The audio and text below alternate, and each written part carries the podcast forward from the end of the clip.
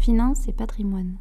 Bienvenue sur Finance et patrimoine, le rendez-vous des coulisses de la finance. Je suis Olivier Scrooge, cofondateur de Scrooge Finance, la plateforme des experts de la finance, de la fiscalité et du patrimoine. Je reçois via ce réseau des talents qui partagent leurs secrets et leurs meilleures méthodes pour doper vos résultats. Que tu sois débutant ou expert, abonne-toi. Ce podcast va devenir ton meilleur allié. Finance et patrimoine. Bonjour à tous et bienvenue sur ce nouvel épisode de Finance et patrimoine, les secrets backstage. Aujourd'hui, nous allons parler du métier d'ingénieur patrimonial et euh, traiter le sujet comment bien accompagner son client en tant qu'ingénieur patrimonial. Et pour ce faire, j'ai une spécialiste de la question aujourd'hui, Sigourney Gendre, mon invité. Bonjour Sigourney. Bonjour Olivier. Bonjour, ensemble nous allons parler de la dimension du conseil du métier d'ingénieur patrimonial. Mais avant tout, euh, je te laisse te présenter et nous dire ce qui te fait te lever ce matin et d'où tu puisses ton énergie. Euh, donc merci pour, euh, pour cette invitation Olivier à, participer à ton podcast. Donc je m'appelle Sigourney, euh, je suis la fondatrice d'Apollux Patrimoine qui est un, un cabinet d'ingénierie patrimoniale. moi j'ai débuté mon parcours en 2015, je suis titulaire d'un master 2 en finance et gestion de patrimoine j'ai travaillé pendant trois ans dans un family office et ensuite euh, j'ai travaillé pendant trois ans dans un cabinet euh, de marchand de biens, euh, ce qui m'a amené à fonder Apollux Patrimoine en 2021 pour pouvoir apporter une expertise à 360 degrés à la fois sur le métier du conseil mais également sur la création de patrimoine immobilier sur mesure. D'accord, donc c'est un métier justement qui est peu connu du grand public et donc c'est l'occasion dans cette émission de, de le décrypter, de le détailler. Alors, euh, ma première question, elle est ben, comment sait-on qu'on a besoin d'un ingénieur patrimonial? Alors, on a besoin d'un ingénieur patrimonial dès qu'on a un projet que ce soit un projet euh, de société, que ce soit un projet de transmission, que ce soit un projet euh, patrimonial à proprement parler, et qu'on se pose la question. Euh, il y a tout un tas d'informations sur Internet, il y a tout un tas d'informations qu'on récupère auprès des copains, auprès des, collègues, etc.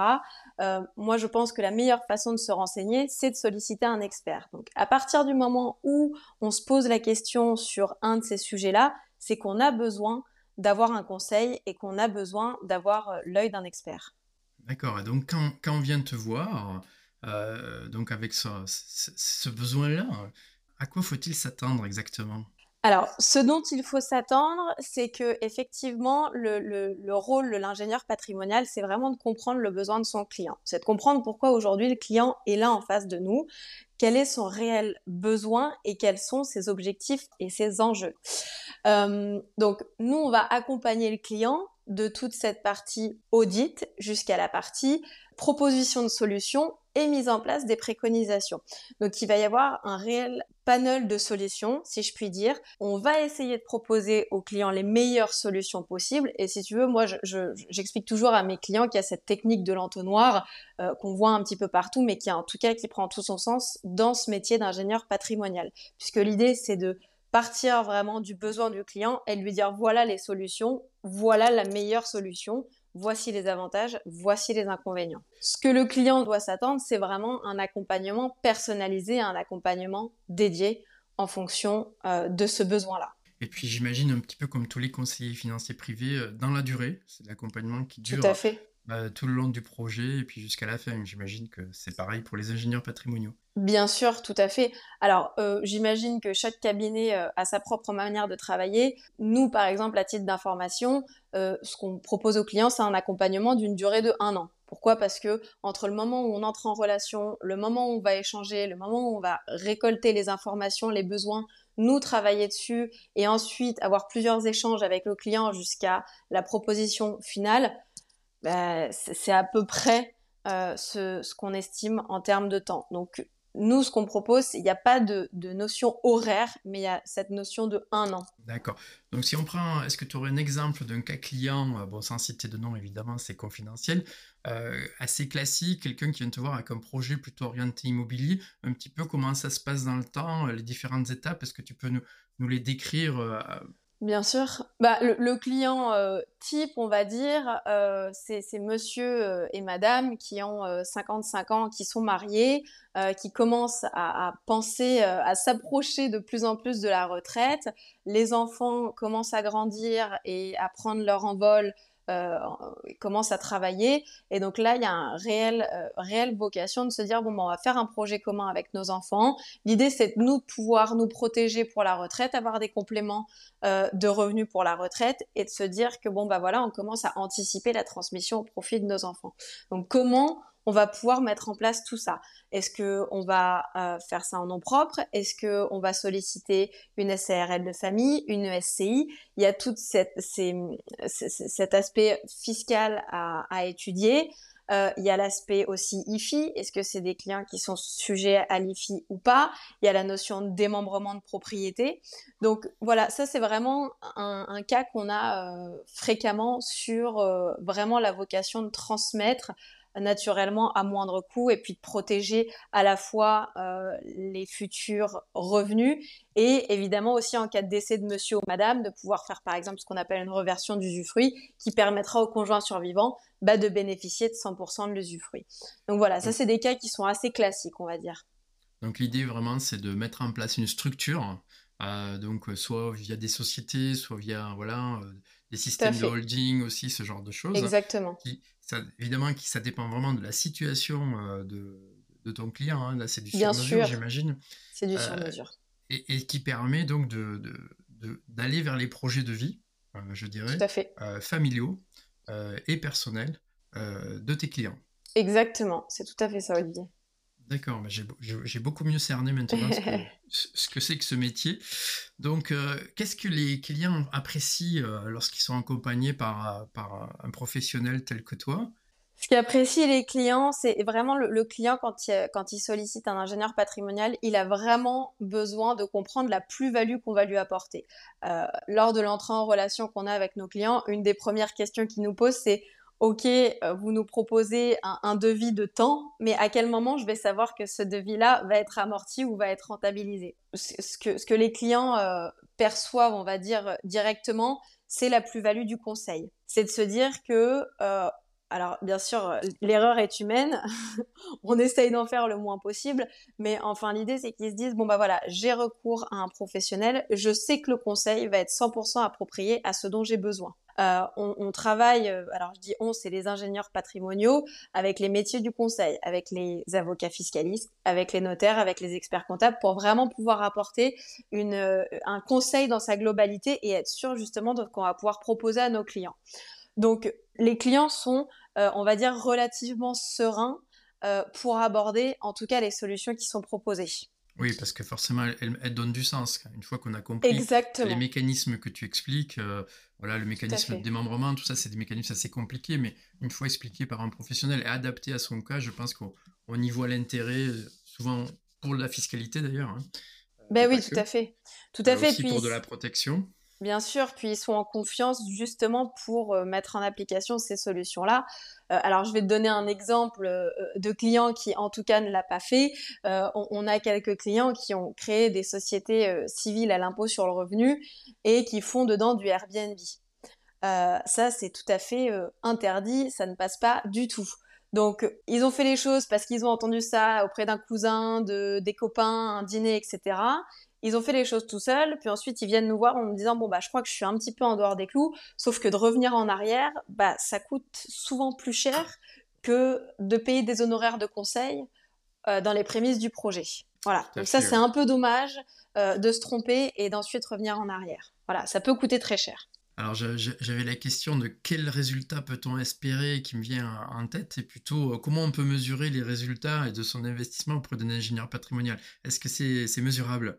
Oui, tout à fait, c'est mesurable et c'est d'ailleurs ce que, je mets beaucoup, euh, en tout cas ce que j'essaye de mettre en avant euh, lors de nos lettres de stratégie, c'est de dire voilà, si vous ne faites rien, voilà ce que ça va coûter à vos alors je continue euh, dans la prolongation du, de la transmission euh, patrimoniale par exemple de l'immobilier euh, si vous ne faites rien voilà ce que ça coûte à vos enfants lorsque vous ne serez plus là Euh, si par exemple également on n'optimise pas, euh, on est en revenu foncier, qu'on a une TMI à 45% plus les prélèvements sociaux, si vous ne faites rien, si vous n'optimisez pas tout ça, voilà ce que ça va vous coûter. Voilà nous les solutions qu'on vous propose. Voilà votre gain. Donc c'est là où le client a réellement besoin de savoir euh, et de comprendre bah, quel va être son gain et effectivement ce qu'on lui a permis d'optimiser. D'accord. Merci beaucoup pour toutes ces précisions. On découvre ce métier peu connu. Euh, on, connaît beaucoup plus le métier de conseiller en gestion de patrimoine. Euh, est-ce que, est que, alors il y a des, recouvrements avec ces deux métiers ou est-ce qu'ils sont vraiment disjoints? Et en fait, quelles sont les différences? Alors, c'est vrai que la notion d'ingénieur patrimonial est relativement inconnue. C'est un terme qu'on n'emploie pas vraiment. Euh, il y a souvent la confusion entre l'ingénieur patrimonial et le conseiller en gestion de patrimoine. Je pense que pour les clients, c'est à peu près la même chose. Euh, l'ingénieur patrimonial, lui, a vraiment euh, une compétence juridique et fiscale il, est, il a ce qu'on appelle la CJA, la compétence juridique appropriée. La compétence juridique appropriée, l'ingénieur patrimonial l'obtient soit par un diplôme de notaire ou un diplôme en gestion de patrimoine de niveau master, euh, soit après 7 ans d'expérience professionnelle dans le domaine de la fiscalité euh, et du droit patrimonial. Donc ça, c'est les, deux euh, options qui sont possibles pour avoir la CJA. Ce qu'il faut retenir, c'est que l'ingénieur patrimonial, lui, va vraiment axer sa solution, sa proposition sur du conseil, sur du conseil juridique, fiscal, patrimonial.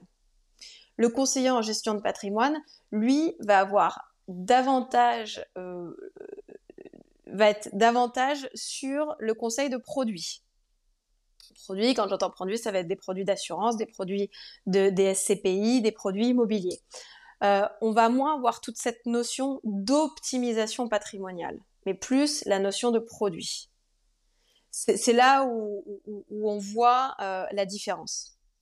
D'accord. Alors, je, connais des, conseillers en gestion de patrimoine qui ont aussi la compétence d'ingénieur patrimonial. Donc, ils ont cette. Toi aussi, d'ailleurs, je pense que tu as la double compétence. Voilà.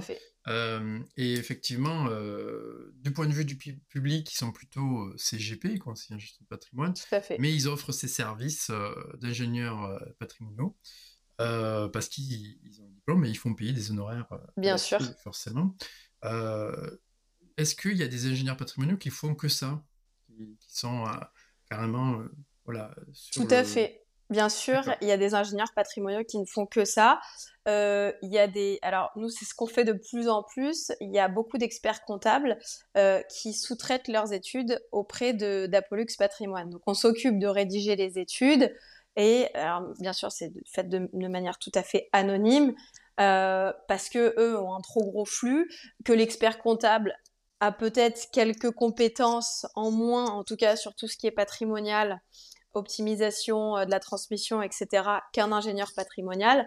Donc, pour avoir une compétence globale, il y a des cabinets comptables qui sous-traitent. Et en l'occurrence, nous, beaucoup de, cabinets d'expertise comptable ont recours à Apollux Patrimoine pour sous-traiter euh, leurs études.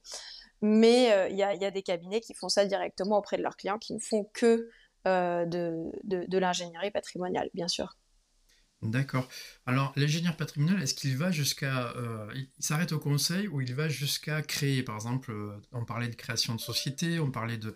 Est-ce qu'il a les compétences d'un service juridique pour créer les sociétés euh, pour son client également? Bien sûr, s'il a la CGA, il peut tout à fait créer les statuts, les enregistrer, tout à fait. La chose qu'il ne peut pas faire, c'est de la comptabilité à proprement parler, puisque l'ingénieur patrimonial n'est pas expert comptable et n'est donc pas du tout habilité euh, à faire des, des, des, bilans de, de société. Hein. D'accord, d'accord, d'accord, très bien.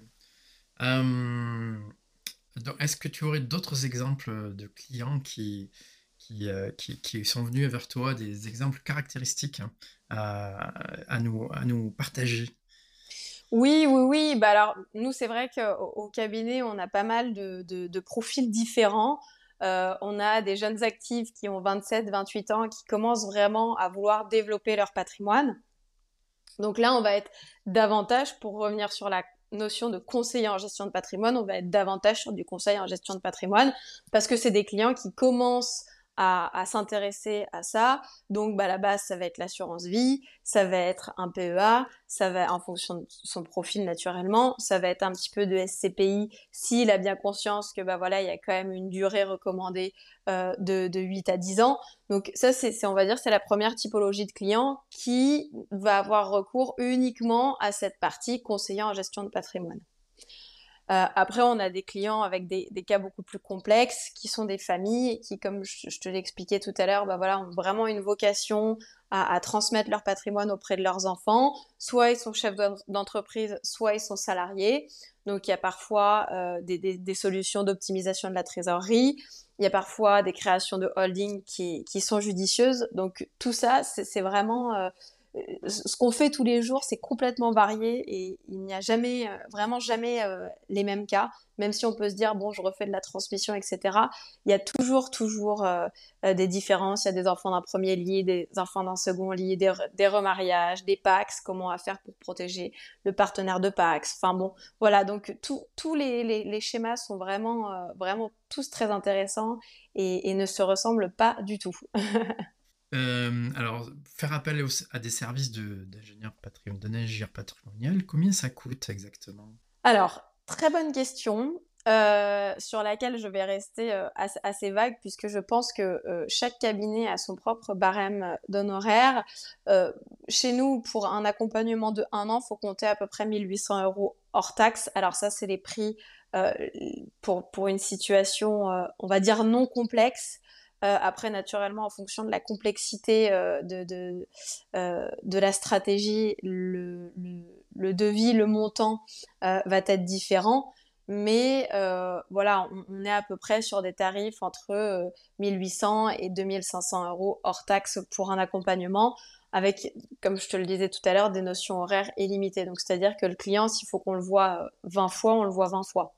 Il n'y a pas de voilà. C'est vraiment important que euh, le client comprenne, qu'on prenne le temps et qu'on soit pas aux pièces euh, euh, pour pas qu'il se sente que voilà, il y, a une échéance à respecter. Donc pour nous, c'est ça. Après, pour mes confrères, j'avoue que là, je, ne sais pas. Ça dépend aussi de la complexité des, situations. ça dépend du tarif horaire du cabinet. Ça dépend de tout ça. En tout cas, ce qu'on peut dire, c'est que tous les ingénieurs patrimoniaux appliquent un tarif horaire, un forfait, dans le cadre d'une lettre de mission. Euh, et euh, ça, je pense que c'est réglementaire d'ailleurs. Tout à fait. Euh, dans lequel toute la mission est décrite au préalable jusqu'à. Voilà.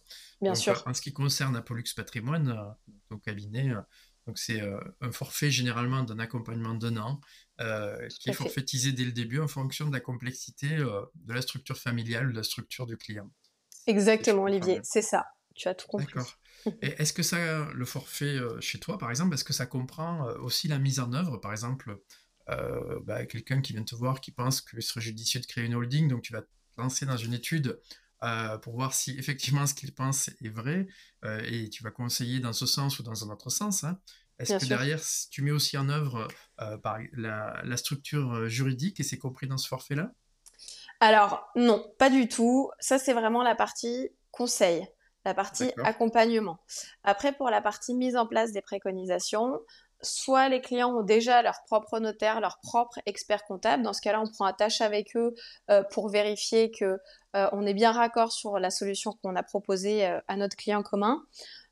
si c'est des clients qui n'ont pas l'habitude de travailler avec un expert comptable parce que c'est la première fois qu'ils créent une société, nous on travaille en partenariat exclusif avec un, cabinet d'expertise comptable à qui on, on, donne justement euh, tous ces projets de statut à faire et on peut suivre du coup l'avancée du dossier. Euh, et ensuite, si on, est-ce qu'il y, a besoin de suivre dans le temps euh, la mise en place? Bon là, tu vas parler d'un accompagnement d'un an qui permet, je pense, de, bien se poser, de réfléchir et de et de, voilà, parce que ça nécessite des réflexions familiales souvent, et donc de mettre en place les bonnes préconisations après beaucoup de discussions.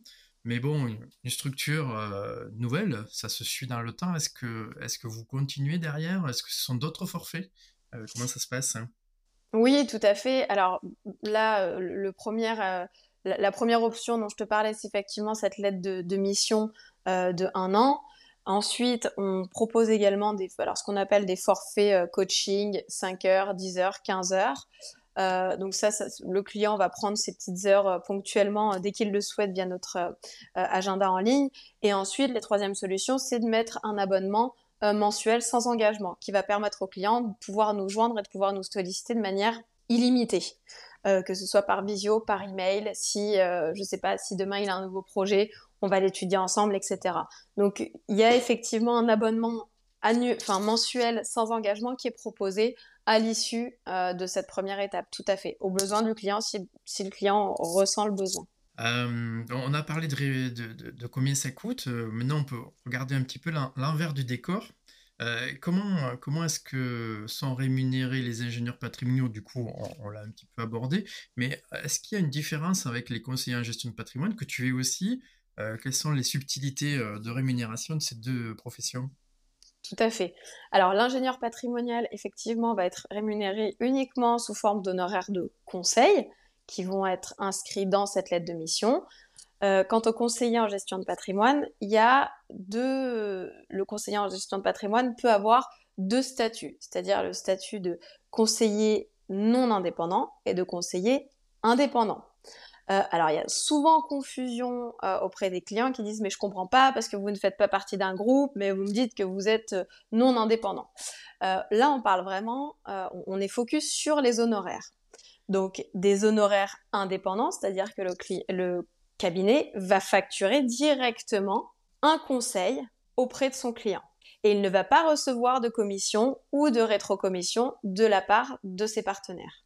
C'est-à-dire, il facture le conseil, mais par contre, il ne donne pas de solution là.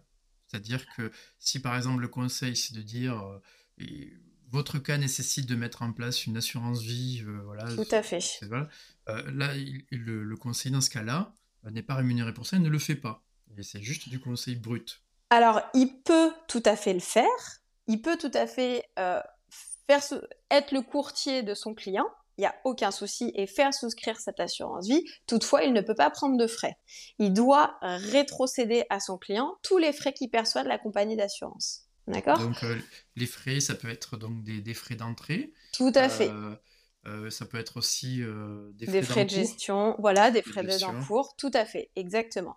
Donc là, il est dans l'interdiction formelle de garder ces, rétrocessions, ces commissions. Et du coup, euh, les, CGP qui pratiquent ce mode de rémunération, euh, est-ce qu'ils vont jusque-là en général? C'est-à-dire, est-ce qu'ils vont jusqu'à la souscription de produits financiers et ensuite la rétrocession? Ou alors ils s'arrêtent juste au conseil en général? Il y a peu de conseillers en gestion de patrimoine qui ont ce schéma. Alors, je dis pas qu'il y en a pas, hein, je dis que c'est une minorité qui ont ce schéma-là. Où ils, prennent des honoraires euh, de conseil et après en tant que, que, conseiller euh, indépendant. Voilà. Donc il y en a peu. Euh, te, te, donner un pourcentage, te donner une proportion, je, je, ne sais pas du tout. En tout cas, c'est une pratique qui est pas tout à fait démocratisée, qui, qui ne l'est pas encore, quoi. Voilà. Ça, ça, me paraît compliqué aussi. Je n'ai jamais entendu parler moi non plus auprès des professionnels. Et euh, je, pense que soit, euh, soit le CGP fait que du conseil, et puis donc du coup le client doit aller, doit aller euh, chercher des entités tierces pour souscrire. Tout à fait. voilà. Soit le CGP, bah, il, est, il fournit tout, conseil plus produit, et donc voilà, il a une autre mode de rémunération que tu vas nous décrire, je pense. Exactement. Donc il s'agit de là d'un de, de, conseil qu'on appelle non indépendant où le conseiller en gestion de patrimoine ne facture pas d'honoraires de conseil à son client. Par contre, il va se rémunérer soit par des frais de versement et ou euh, sur les, les rétrocommissions, sur les, frais de gestion, les frais d'encours, etc. Voilà comment va se rémunérer euh, le conseiller en gestion de patrimoine non indépendant. Donc il est rémunéré sur la... par les organismes finalement. Tout à fait, exactement. Euh, les organismes financiers que le client a choisi, euh, c'est-à-dire euh, sur les conseils du, conseiller en gestion de patrimoine. Alors que le client a choisi, c'est plus que le conseiller en gestion de patrimoine a proposé à son client. Donc le conseiller en gestion de patrimoine doit proposer deux, trois solutions systématiquement, deux, trois produits systématiquement, en énumérant les avantages, les inconvénients. Et c'est là-dessus, une fois que le client a fait son choix, c'est là-dessus que le conseiller en gestion de patrimoine sera rémunéré par le partenaire. Alors, je, je suis toujours un peu gêné par cette qualification d'indépendant et de non indépendant. Je sais qu'il y a un peu une polémique au sein de la profession d'ailleurs. Tout à fait. Parce que comment on fait la différence avec un conseiller, par exemple, en banque, qui, lui, entre guillemets, va proposer des, des, produits financiers uniquement de sa banque? Oui. et il me semble que quand même le conseiller financier privé, lui, il a beaucoup plus de choix Tout à, fait. à, son, à son plus de cordes à son arc en termes de produits. Bien sûr. Il peut travailler avec beaucoup d'organismes en même temps, donc il peut proposer l'organisme financier le plus avantageux pour son client, tout en ayant euh, voilà, des, un mode de rémunération identique. Exactement. Donc euh, finalement, euh, les, il me semblerait que les conseillers en banque ou les, les assureurs, ceux-là sont moins indépendants que ceux qui sont à leur compte, je dirais, hein, c'est qui sont vraiment, qui ont leur propre cabinet. Et, du coup, le non indépendant, il est un petit peu euh, euh, pas adapté, il me semble. Euh, quand tu parles de notion de non indépendant, c'est par rapport vraiment aux produits qu'on va proposer? On n'est plus dans le cadre des honoraires. Oui, tout à fait. Oui. Alors, c'est vrai que quand on dit non indépendant, c'est vrai qu'il y a, a, y a un c'est souvent des groupes finalement qui ont des panels de produits ou, si tu veux, les, salariés ou les collaborateurs du groupe vont devoir proposer ces produits-là. Exclusivement, voilà. Voilà, tout à fait. Tout à fait. Un, conseiller en gestion de patrimoine indépendant, donc quand on sort complètement de cette notion d'honoraire et qu'on parle vraiment d'indépendance en termes de projets, de produits qu'on va proposer, effectivement, c'est au conseiller en gestion de patrimoine d'aller euh, proposer, d'aller sourcer les meilleurs produits possibles, de faire toute la due diligence de tous les produits et de se dire bon bah je sais que si je propose ça, je suis assez sereine parce que euh, le passé a fait qu'il y avait des performances intéressantes et que je sais qu'aujourd'hui je peux proposer ça de manière totalement indépendante puisque on n'a pas d'intérêt. Voilà, on n'a pas d'intérêt d'aller euh, vers un partenaire plus qu'un autre. Hein. En général, les partenaires rémunèrent les conseillers en gestion de patrimoine de la même manière, à la même hauteur. Donc euh, le, choix se porte vraiment sur la viabilité du produit. Exactement. Si je compare avec euh, bon, un, conseiller en gestion de patrimoine qui est dans un gros organisme, voire une banque, hein, euh, qui proposera uniquement les produits d'une banque, oui. par exemple ton cabinet qui lui a le choix de, souscrire avec plein d'organismes, tout à fait. proposera à, son, à ses clients finalement celui qui est le plus adapté à son cas. il me semble qu'il y a une grosse différence quand même en termes de conseils. Bien sûr. Et, euh, euh, la finalité en termes de performance du produit, euh, ça va être quelque chose de beaucoup plus adapté, beaucoup plus sur mesure et, donc beaucoup plus performant. Exactement. On est vraiment sur du sur du sur, du sur mesure comme tu viens de le dire. et c'est exactement ça que recherche le client. Voilà, il a besoin vraiment de se sentir unique parce que il est unique, sa situation est unique. Il n'y a personne d'autre qui, qui, a la même situation que lui et, donc, euh, forcément, la, solution qu'on doit lui proposer doit être vraiment 100% euh, adaptée à, ce qu'il recherche. Ben, merci, merci beaucoup Sigourney euh, pour tout cet éclairage sur, sur ces métiers peu connus. où est-ce qu'on peut te retrouver si on veut bah, te contacter, te poser des questions, t'envoyer des mots d'amour oh, Alors, euh, on, peut nous trouver euh, sur les réseaux sociaux, sur Instagram, sur LinkedIn. On peut également nous retrouver naturellement sur la plateforme Scrooge Finance. Euh, qui permet de, répertorier les CGP hors normes en France, non, qui permet surtout aux clients de, de, trouver son bonheur en termes de conseils et euh, surtout euh, sur le, ce dont ils recherchent. Euh, donc voilà, vous pouvez tout à fait nous retrouver sur, sur Scrooge Finance. Et puis sinon on a un site internet sur lequel vous pouvez prendre directement un rendez-vous en ligne sur notre, sur notre agenda. Et puis nos bureaux se trouvent à, à quelques kilomètres de Nantes à Carquefou. Voilà, donc nous sommes ouverts du lundi au vendredi. Alors le site internet c'est apolux-patrimoine.com et puis donc Sigourney Gendre, vous la retrouverez en tapant sur LinkedIn, euh, vous tomberez sur son profil. Voilà. Eh bien, merci beaucoup Sigourney pour cet éclairage. Et puis, euh, merci à toi Olivier pour ce moment. Eh bien au revoir à tous et à bientôt pour une nouvelle émission. Au revoir. Au revoir Olivier.